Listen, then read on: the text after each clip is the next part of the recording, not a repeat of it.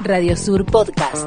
Somos una emisora sin fines de lucro de Parque Patricio Ciudad de Buenos Aires. FM 88.3. Radio Sur.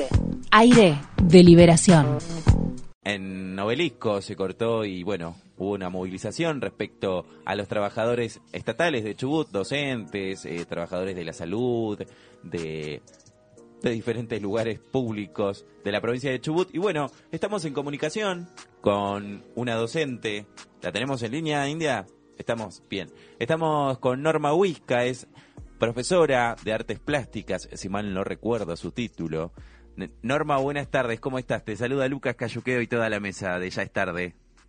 Hola Lucas, buenas tardes. ¿Cómo va? ¿Todo bien? Norma, ay, perdón, voy a presentarle y voy a comentarle un poco a la mesa y a los chicos que Norma es una amiga, amiga de años porque fue mi docente, me desaprobó alguna que otra vez la materia de plástica. Bueno, bueno, Mirá vos, bueno, sí, esta es sí. tu venganza. Esta Claro. es mi venganza, lo quería decir en público. Ah, ¿Cómo estás, Normita? ¿Todo bien? Ay, Lucas, Lucas. Vos sabés que aquella, cómo fue el tema de aquella desaprobación. Sí, lo recuerdo, lo recuerdo, no vamos a entrar en detalles. Normita, queri- Lucas. quería, quería preguntarte, bueno, ¿cómo sigue la situación actual en Chubut? Sí, mira, acá el panorama pinta pinta un poquito oscuro, o sea, no vemos mucha claridad y bueno, estamos esperando a ver qué pasa. bien, vos estás formando parte de los docentes autoconvocados en este momento, ¿no? Sí, sí, sí, sí. Que el año pasado, Norma, también vamos a comentarle un poco a la audiencia que estuvo en el campamento que se había armado frente al Ministerio de Educación de la provincia Sí, sí. y, este, bueno, estuvo, Estuvimos en el y en la toma. En fueron, La toma del ministerio. ¿cuántos días fueron esos del año pasado? Y fueron como 40 días más o menos. Bien, Fueron muchos. bien. Actualmente te encontrás trabajando en Treleu, ¿no? Sí, sí, ahora estamos, bueno, estamos, deberíamos estar trabajando, pero bueno, estamos de paro acá luchando por lo que nos corresponde. Bien. ¿Cuál es la respuesta del gobierno en estos momentos?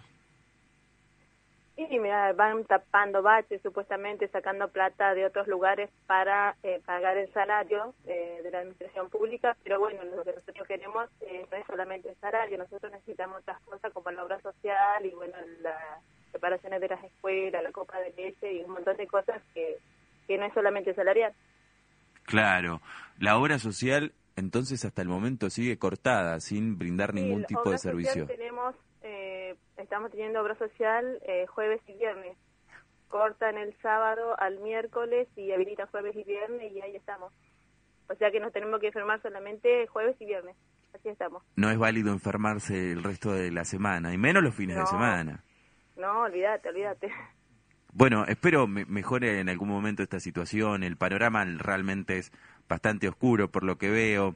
Eh, Sí, las protestas sí, siguen sucediendo en Chubut. por- Sí, mon- montón, pues, va de varias... ¿En de qué varias localidades? maneras, sí, nosotros, eh, en todas las localidades se están manifestando ahora, este año, a diferencia del año pasado, se sumaron todas las comunidades del interior, que si bien no se pueden movilizar hacia acá, hacia Trelew o, o Rawson, pero sí desde estos lugares que también se están manifestando, están parando y bueno, haciendo visible el reclamo.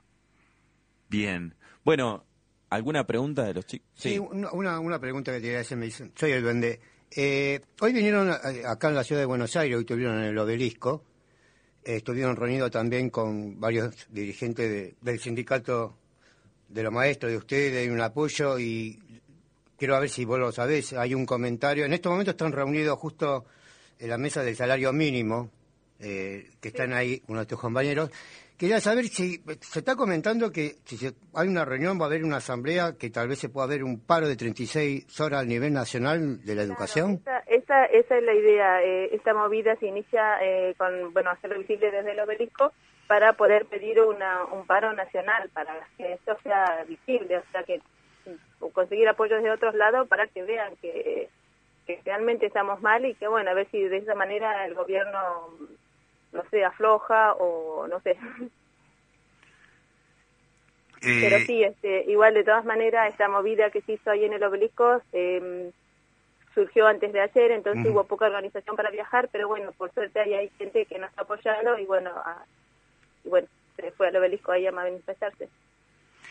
eh, eh, ¿vos, vos querés que, en esto, porque yo, yo estoy seguro que esta noche, porque ahora están reuniendo otro lado, esta noche vos puede ser que o se, decida eh, el paro para la semana que viene o ya Sí, puede ser Y para mañana. está- Es lo que se está pidiendo, pero este, no sé qué irá a pasar ahora en este momento a las 3 de la tarde. El gobernador de acá de la provincia citó a los este, de la mesa de la unidad sindical a una reunión, así que no sabemos qué está pasando, como lo alargaron a último momento, algunos pudieron viajar a Rawson, otros no, y, y te cuento por qué no. Eh, hay muchos de nuestros compañeros que todavía no cobraron y, y no, y la verdad que no podemos, estamos sin mentirte, algunos no tenemos plata para, para cargar combustible para trasladar a Rawson, entonces estamos acá, eh, es, es triste lo que estamos viviendo, Es triste, totalmente.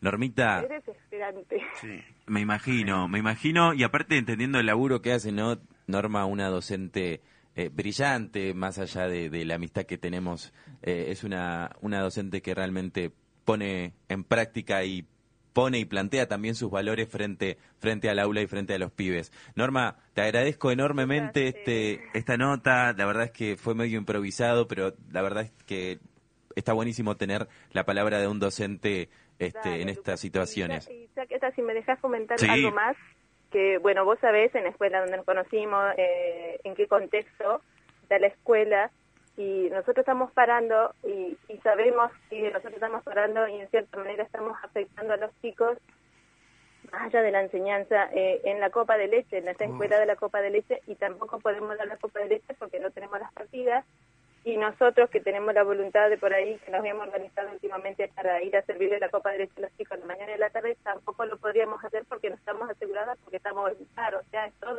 una cadena Sí. que no sé cuándo va a terminar.